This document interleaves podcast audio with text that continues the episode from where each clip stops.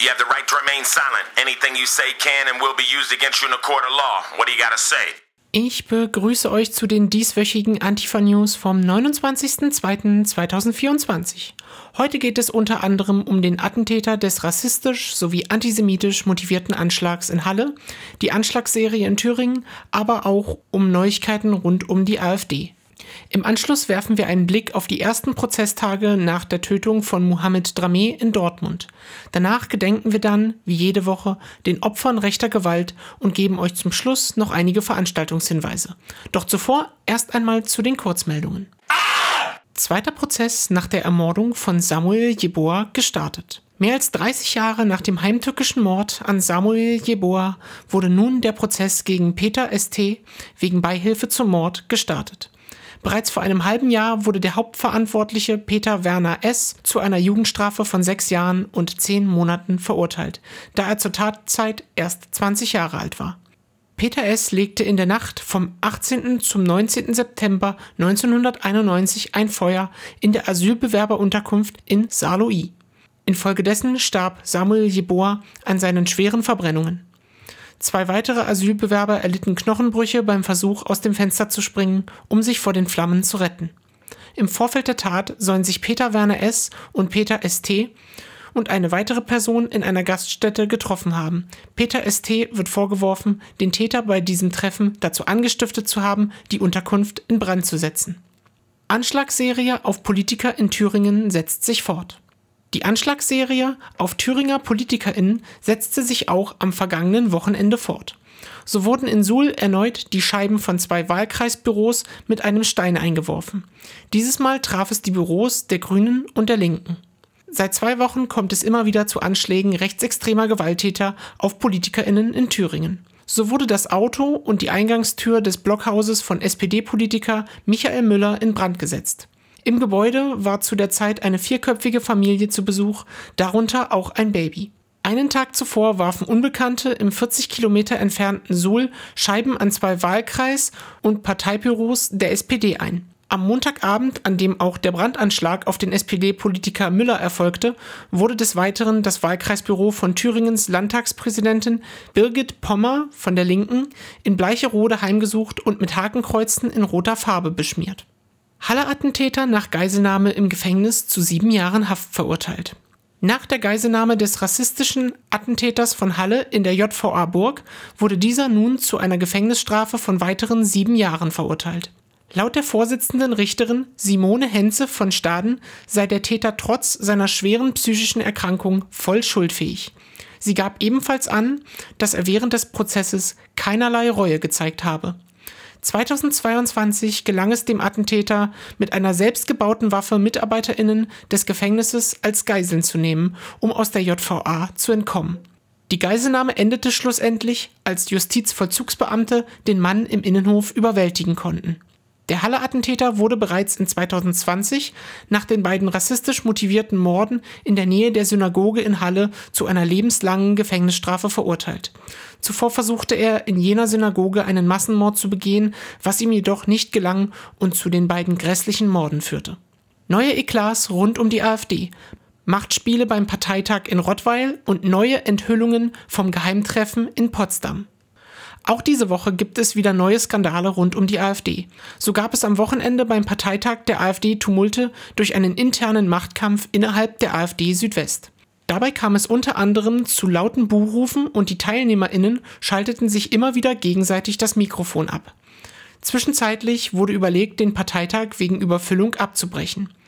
Seit längerem ist die AfD Südwest in zwei Lager gespalten, welche sich immer wieder gegenseitig sabotieren. Des Weiteren wurden neue Enthüllungen rund um das Potsdamer Geheimtreffen bekannt. So war nicht nur der Landesvorsitzende Ulrich Siegmund beim Treffen von Neonazis, Faschisten und Rassisten anwesend, sondern auch der Geschäftsführer der AfD-Landtagsfraktion Sachsen-Anhalt, Patrick H. H. geriet bereits 2018 in den Fokus der Berichterstattung. Er war Funktionär der neonazistischen heimattreuen deutschen Jugend, kurz HDJ, die bereits 2009 verboten wurde. 2018 arbeitete H. als Referent des damaligen Fraktionschefs André Poggenburg. Daniela Klette von der RAF in Berlin-Kreuzberg gefasst. Nach 30 Jahren konnte Daniela Klette von der Rote Armee-Fraktion in Berlin-Kreuzberg gefasst werden. Ihre Komplizen Burkhard Garweg und Ernst Volker Staub werden weiterhin gesucht. Klette und ihre Komplizen werden der dritten RAF-Generation zugeordnet. Klette wird vorgeworfen, an einem Schusswaffenangriff auf die US-Botschaft in Bonn 1991 beteiligt gewesen zu sein, sowie an einem Sprengstoffanschlag auf die Justizvollzugsanstalt Weiterstadt 1993. Laut LKA lebte Klette rund zwei Jahrzehnte unter falscher Identität in Berlin-Kreuzberg.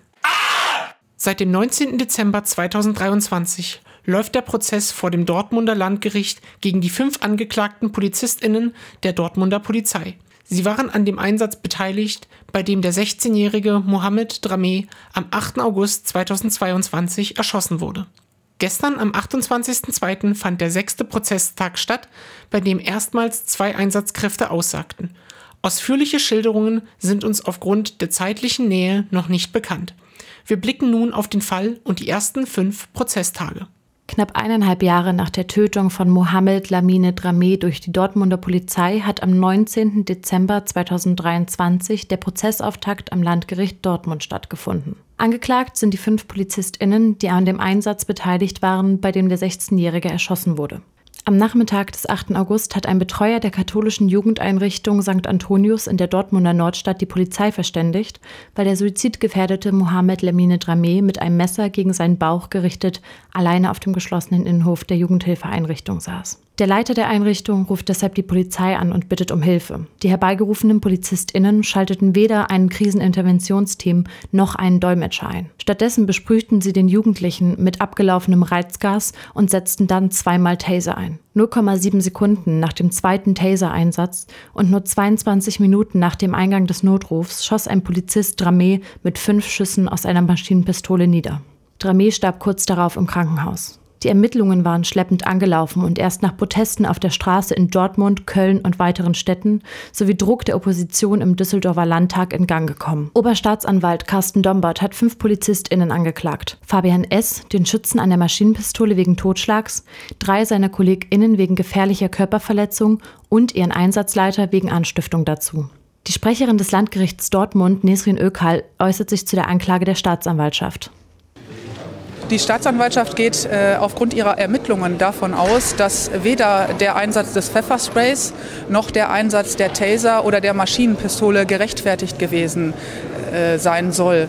Das öffentliche Interesse an der Gerichtsverhandlung ist groß. Selten genug kommt es in Deutschland bei tödlicher rassistischer Polizeigewalt überhaupt zu Gerichtsprozessen.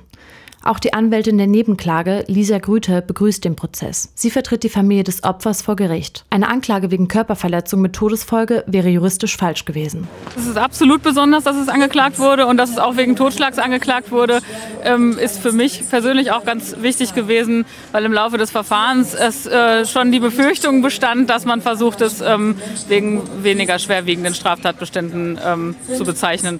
Wir blicken nun auf das bisherige Prozessgeschehen, im genaueren auf die ersten fünf Prozesstage, die in den vergangenen Wochen stattfanden. Prozesstag 1, 19.12.2023.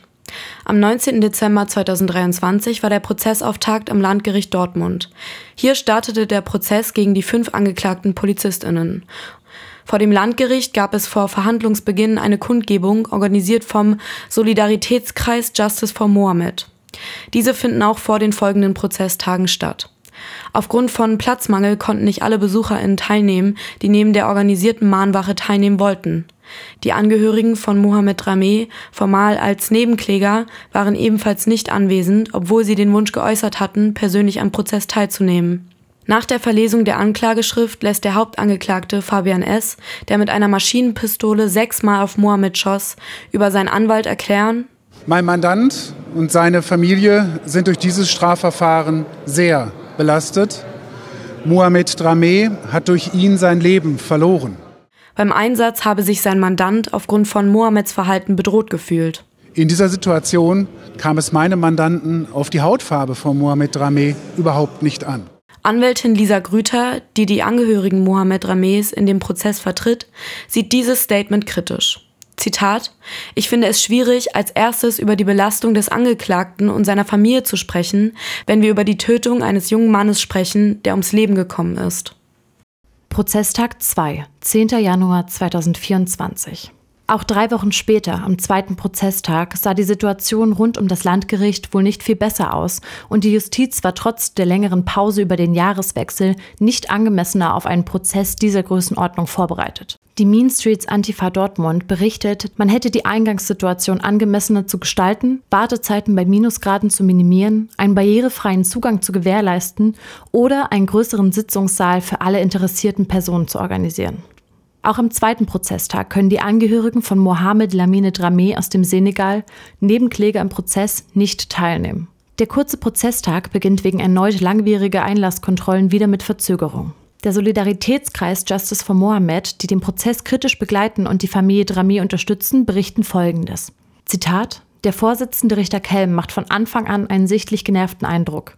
Es finden keine Begrüßungen oder Prüfungen der Anwesenheit der Verfahrensbeteiligung statt und es gibt keinen Überblick über den prozessualen Verlauf des Tages. Zitat Ende.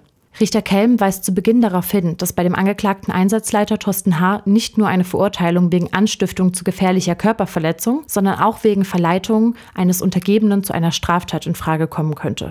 So könnte der Einsatzleiter mit einer ähnlichen Strafe rechnen wie der Schütze, der wegen Totschlags angeklagt wurde. Eigentlich wollten sich drei der fünf angeklagten PolizistInnen am zweiten Prozesstag zum ersten Mal öffentlich zu dem tödlichen Einsatz äußern, doch dazu kam es nicht. Zum Schluss verliest Richter Kelm den Tatbefundbericht aus der Akte, in dem der Hinterhof der Jugendeinrichtung detailliert beschrieben wird. Der Bericht enthält auch Fotos, die, obwohl im Gerichtssaal ein großer Bildschirm angebracht ist, dort nicht gezeigt werden. Nur auf Nachfrage von Professor Dr. Thomas Feltes aus der Nebenklage dürfen lediglich die vier Chefinnen diese über die Schulter des Richters einsehen. Der zweite Prozesstag endet nach etwa 30 Minuten. Die Art und Weise des Richters, den Prozess zu leiten, löst bei einigen Kritik aus. Professor Dr. Feltes kritisierte nach dem Verhandlungstag die Prozessführung des Vorsitzenden. Wir reden hier über das größte Strafverfahren gegen Polizeibeamtinnen und Beamte in Deutschland seit dem Zweiten Weltkrieg mit einem schweren Vorwurf, es ist ein Mensch getötet worden. Und der Vorsitzende hat, macht mir nicht den Eindruck, dass er genau weiß, wie er dieses Verfahren durchführen wird, welche Beweise er an welcher Stelle einbringen wird. Und das finde ich ist aber notwendig.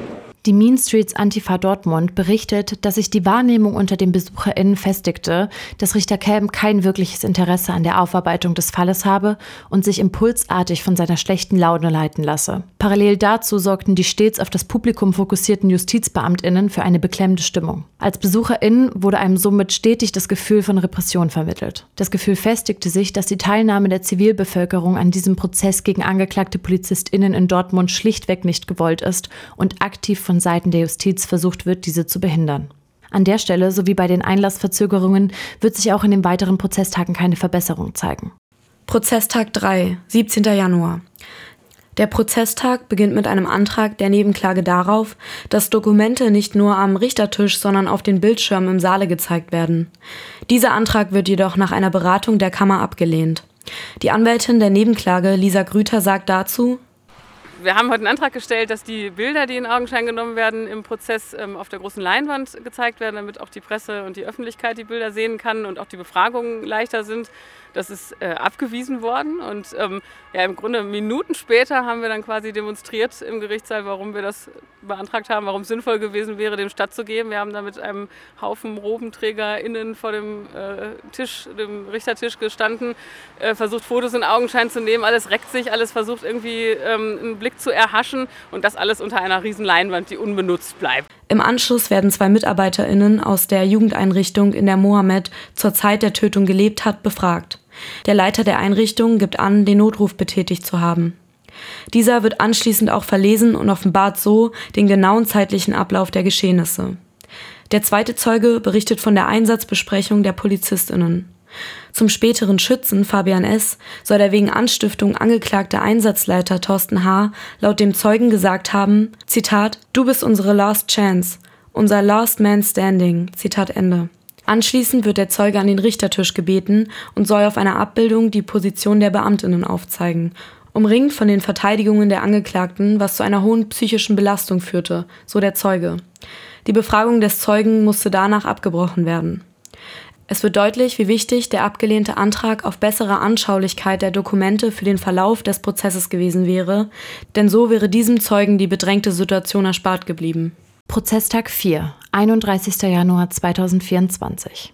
An diesem Tag können nun auch Mohammeds Brüder Sissi und Lassane Dramé in ihrer Rolle als Nebenkläger am Prozess teilnehmen. Schnell wird klar, wie wenig Rücksicht auf die Anwesenheit der beiden genommen wird. Sie werden nicht begrüßt und müssen aufgrund des Aufbaus des Saales den Angeklagten gegenüber sitzen. Die Anwältin der Nebenklage bestätigt das. Der wird mit genau dem gleichen schnodderigen Ton äh, verlesen, ob es jetzt um die Leiche von Mohammed geht oder ähm, um irgendwelche anderen Formalitäten, die da verlesen werden. Also leider ist da überhaupt nicht zu merken, dass man da Rücksicht drauf nimmt, dass die Angehörigen da sind. Bevor der Prozesstag beginnen kann, wird ein Zuschauer mit einem T-Shirt mit dem Konterfei von Mohammed aufgefordert, dieses auszuziehen oder den Gerichtssaal zu verlassen. Laut Richter Kelm sei es verboten, Dinge mitzubringen, die auf irgendeine Gesinnung schließen lassen. Im Laufe des Prozesstages verließ der Richter verschiedene Spurensicherungsberichte. Dies tut er jedoch so schnell und undeutlich, dass obwohl den Angehörigen ein Dolmetscher zur Seite gestellt wird, eine simultane Übersetzung kaum möglich scheint. Prozesstag 5, 21. Februar. An diesem Prozesstag wurde die Befragung der zivilen Zeuginnen fortgesetzt. Insgesamt sagen vier Mitarbeiterinnen über die Geschehnisse am Tattag aus. Der unangemessene Umgang mit den Zeuginnen, der sich schon bei den Befragungen am dritten Prozesstag gezeigt hat, wird bei der Aussage einer Zeugin erneut deutlich. Der Arbeitskreis kritischer Juristinnen berichtet, auch der Umgang mit den Zeuginnen war heute alles andere als angebracht.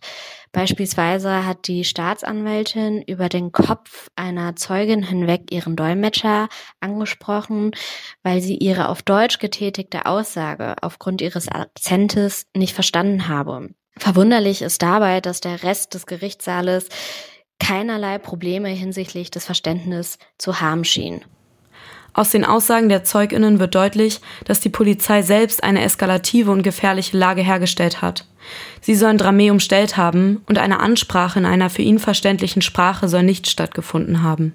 Wie das Verfahren weiter verläuft, lässt sich nicht sagen. Bisher sind weitere Verhandlungstage bis September geplant. Schaut für weitere Hinweise auf der Homepage justiceformohammed.org von dem Solidaritätskreis Mohammed vorbei. Dort bekommt ihr auch mehr Informationen zum Spendenaufruf. An dieser Stelle erinnern wir an die Opfer rechter Gewalt. Diese Erinnerung führen wir auch in den kommenden Wochen weiter. Über das ganze Jahr hinweg möchten wir an all jene Menschen erinnern, von denen man weiß, dass sie seit 1990 durch rechte Gewalt zu Tode gekommen sind. Informationen übernehmen wir dazu unter anderem von der Amadeo Antonio Stiftung, aber auch von Opferberatungsstellen und weiteren antifaschistischen Gruppen und Initiativen. Wir erinnern an Blanka Smigrod. Blanka Smigrod stirbt am 23. Februar 1992 im Alter von 68 Jahren in Frankfurt am Main. Die Jüdin und Shoah-Überlebende arbeitete an der Garderobe eines Restaurants im Frankfurter Westend. Wenige Tage nach einem Besuch in dem Lokal beschuldigt der Täter das spätere Opfer, seinen Taschencomputer gestohlen zu haben. Noch am selben Abend sucht er das Wohnhaus Blankas Mikrods auf. Dort erschießt er das Opfer und flieht. Zum Zeitpunkt der Tat ist der Mann wegen einer in Schweden durchgeführten, rassistisch motivierten Anschlagsserie auf der Flucht. 26 Jahre nach der Tat wird er in Deutschland verurteilt. Blanka Smigrod lebte mit ihrer Familie bis zur Machtergreifung der Nazis in Oberschlesien. Als junges Mädchen überlebte sie mehrere Konzentrationslager der Nazis. Blanka Smigrod ist als Opfer rechter Gewalt staatlich anerkannt. Wir erinnern an Stefan Grage. Stefan Grage stirbt am 23. Februar 1997 im Alter von 33 Jahren im schleswig-holsteinischen Roseburg. Am Morgen der Tat kontrollierte der Polizist gemeinsam mit einem Kollegen ein Fahrzeug auf einem Autobahnparkplatz. Bei Ankunft Grages schläft der 34-jährige Kai D. in seinem silberfarbenen Mazda. Kurz nachdem Kai D. die beiden Polizisten bemerkt, beginnt er mit einer Schrotflinte auf die Polizisten zu schießen. Grages Kollege schafft es schwer verletzt zu fliehen, er selbst erliegt wenig später seinen Verletzungen. Nach einer Verfolgungsjagd mit einem weiteren Streifenwagen wird der Täter schließlich verhaftet. Bei der Verhaftung spricht er von einem weißen arischen Widerstand. Im Nachhinein skandieren Neonazis auf rechten Aufmärschen Freiheit für Kai. Im Jahr 2016 wird dieser aus der Haft entlassen. Stefan Grage ist als Opfer rechter Gewalt staatlich anerkannt. Wir erinnern an Mehmet Turgut. Mehmet Turgut stirbt am 25. Februar 2004 in Rostock. Ermordet wird er in einem Imbiss von dem nationalsozialistischen Untergrund NSU. Er ist das fünfte Mordopfer des NSUs. An dem Tag des Mordanschlags hatte Mehmet Turgut spontan die Schicht eines Freundes übernommen. Erst kurz zuvor war er von Hamburg nach Rostock gezogen. Mehmet Turgut wurde 1977 in Kayalık in der Türkei geboren. Mit 15 Jahren zog er nach Deutschland, wo sein Vater bereits seit einigen Jahren arbeitete. In Deutschland beantragte Mehmet Turgut mehrfach Asyl, um ein dauerhaftes Bleiberecht zu erlangen. Er wurde zwischen 1994 und 2000 wiederholt abgeschoben. Mehmet Turgut wird als Todesopfer rechter Gewalt anerkannt. An dem Tatort erinnert eine Gedenkplakette an ihn. Wir erinnern an Mike Zerner. Mike Zerner stirbt am 25. Februar 1993 in Hoyerswerda. Bei einem Metal-Konzert im Nachtasyl wurde Mike von mehreren Dutzend Skinheads getötet. Im Krankenhaus erliegt er seinen Verletzungen. Die Neonazis versuchten bereits zuvor, sich Zugang zum Lokal zu verschaffen, wurden jedoch abgewiesen. Später kamen sie mit Verstärkung zurück und drangen in den Veranstaltungsraum ein. Am Abend der Tat ist Mike Zerner der Fahrer der Band Necromance, die zusammen mit einer anderen Band im Club Nachtasyl spielt. Sein Bruder beschrieb Mike als Metal-Fan, der Musik und Partys liebte. Nur zwölf der fast 40 beteiligten Neonazis wurden 1994 verurteilt und die vier Täter, welche maßgeblich für seinen Tod verantwortlich waren, wurden lediglich wegen fahrlässiger Tötung verurteilt. Mike Zerner wird als Todesopfer rechter Gewalt anerkannt. Zum Abschluss der Antifa-Nachrichten erhaltet ihr hier noch ein paar Veranstaltungshinweise. Kundgebung. Gemeinsam für ein demokratisches Taucher. Zusammen gegen Rechtsextremismus. In einer Zeit, in der gesellschaftliche Werte und Toleranz auf dem Prüfstand stehen, ruft ein breites Bündnis aus Taucher, Initiativen und Vereinen, Kirchen, Unternehmen, Stadtratsfraktionen und Einzelpersonen zu einer Kundgebung für Demokratie, Respekt und Vielfalt auf. Es soll für eine offene, vielfältige und tolerante Gesellschaft eingestanden werden und unsere demokratischen Grundwerte gegen die Vereinnahmung von Rechtsextremen verteidigt werden. Auf der Kundgebung wird es Redebeiträge des aufrufenden Bündnisses wie auch ein vielfältiges Kulturprogramm geben. Los geht es am 2. März um 15 Uhr auf dem Marktplatz in Taucher. No Passaran. Kein Raum der AfD. Am 29.02. lädt die AfD-Fraktion zur Diskussion mit Ulrich Vosgerau, Gast des Potsdamer Geheimtreffens, um 19 Uhr ins Hamburger Rathaus. Die Pläne des Treffens in Potsdam sollen dort weiter diskutierbar gemacht werden, was nicht hingenommen werden darf. Es wird zu einem Protest ab 18 Uhr vor dem Rathaus aufgerufen. Es soll umgesetzt werden, was in den letzten Wochen überall auf Plakaten, Transparenten, Sprechchören und Reden zu hören und lesen war. Stoppen wir die AfD und ihre menschenfeindlichen Pläne. Gedenken. Disability Day of Mourning. Die OAT Berlin und die neurodivergente Autonomie rufen zu einem gemeinsamen Gedenken anlässlich des Disability Day of Mourning am 1. März um 17.30 Uhr auf dem Platz der Republik in Berlin auf. Der Disability Day of Mourning, der erstmals 2012 stattfand, findet jährlich am 1. März statt. An diesem Tag gedenken wir allen behinderten Menschen, die von Pflegenden, Eltern, Angehörigen oder im Gesundheitssystem ermordet wurden. Die Disability Memorial Initiative alleine zählt mehr als 1800 Morde seit 1980 aus Medienberichten. Die ASAN zählt mehr als 550 Tote in den letzten fünf Jahren nur in den USA. Die Dunkelziffer ist vermutlich deutlich höher.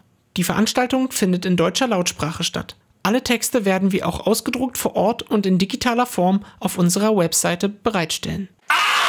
Das waren die Antifa-Nachrichten für den 29.02.2024.